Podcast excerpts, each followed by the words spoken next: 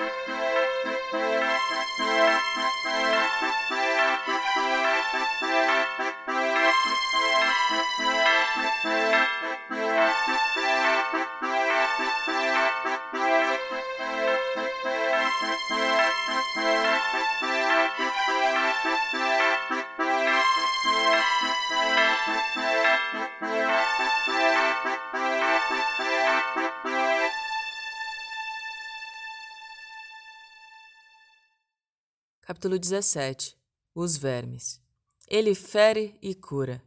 Quando, mais tarde, vim a saber que a lança de Aquiles também curou uma ferida que fez, tive tais ou quais veleidades de escrever uma dissertação a este propósito.